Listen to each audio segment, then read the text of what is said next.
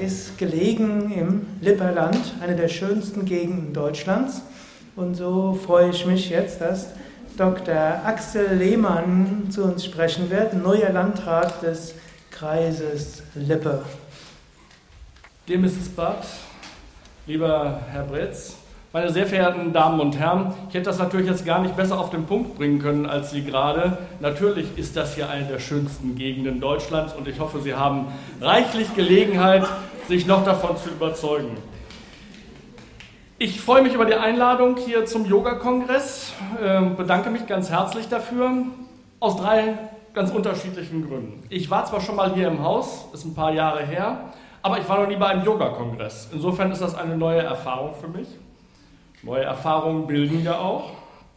Der zweite Punkt ist, ähm, Yoga Vidya hat in den Jahren, in denen es hier jetzt in Bad Meinberg ist, eine sehr wesentliche Rolle für den Tourismus in Lippe äh, gespielt und spielt es hoffentlich auch weiterhin. Äh, Lippe ist eine Tourismusregion, nicht nur, aber auch. Und Yoga Vidya ist eine von den Einrichtungen hier, äh, denen wir viele unserer Gäste verdanken. Vielleicht an der Stelle auch ein Dankeschön an Sie und Ihr Team, Herr Bretz. Und der dritte Punkt ist das Thema. Yoga und die Bedeutung von Yoga für Prävention und Therapie ist ein Thema, das mich dann auch persönlich ein Stück weit interessiert, was daran liegt, dass ich selbst aus der Sozial- und Gesundheitspolitik komme. Insofern liegt das Thema für mich natürlich nah. Ja, Yoga Vidya ist äh, das größte Yoga-Zentrum in Europa. Auch darauf sind wir stolz, dass wir das hier beherbergen dürfen und Ausbildung von Yoga-Lehrerinnen und Lehrern spielt hier traditionell eine große Rolle. Darüber freue ich mich. Yoga selbst, wir haben das gerade gehört, ist eine Lebenseinstellung ein Stück weit. Es ist mehr als dieser Gesundheitsaspekt, der heute äh, im Vordergrund steht.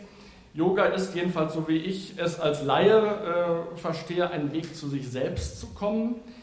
Und Yoga hilft vielen Menschen im Alltag mit Stress umzugehen, Entspannung zu finden, Ruhe zu finden und dabei eben zu sich selbst zu finden.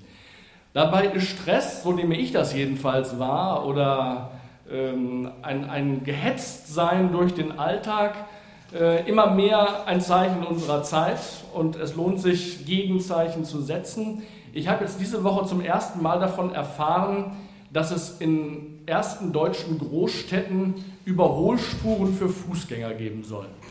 Ähm, ich finde es genauso lächerlich und merkwürdig wie Sie jetzt offensichtlich, aber es ist tatsächlich dann wohl ein Zeichen für eine Zeit, die sich selbst überholt und äh, ein, einen falschen Weg geht. Äh, die Überholspur ist sicherlich nicht immer die richtige. Ja, Yoga ist ein Weg, dann vielleicht von dieser Überholspur wieder runterzukommen und vernünftigere Wege zu beschreiten. Es ist auch eine spannende Philosophie. Auch darüber haben wir vieles gehört, 5000 Jahre alt. Ich weiß nicht, inwieweit dieser Kongress Raum dafür gibt, neben dem Präventions- und Therapiethema auch das philosophische Thema zu spielen. Ich hoffe es jedenfalls sehr. Äh, auch das ist ein Stück Weiterbildung, behaupte ich mal so.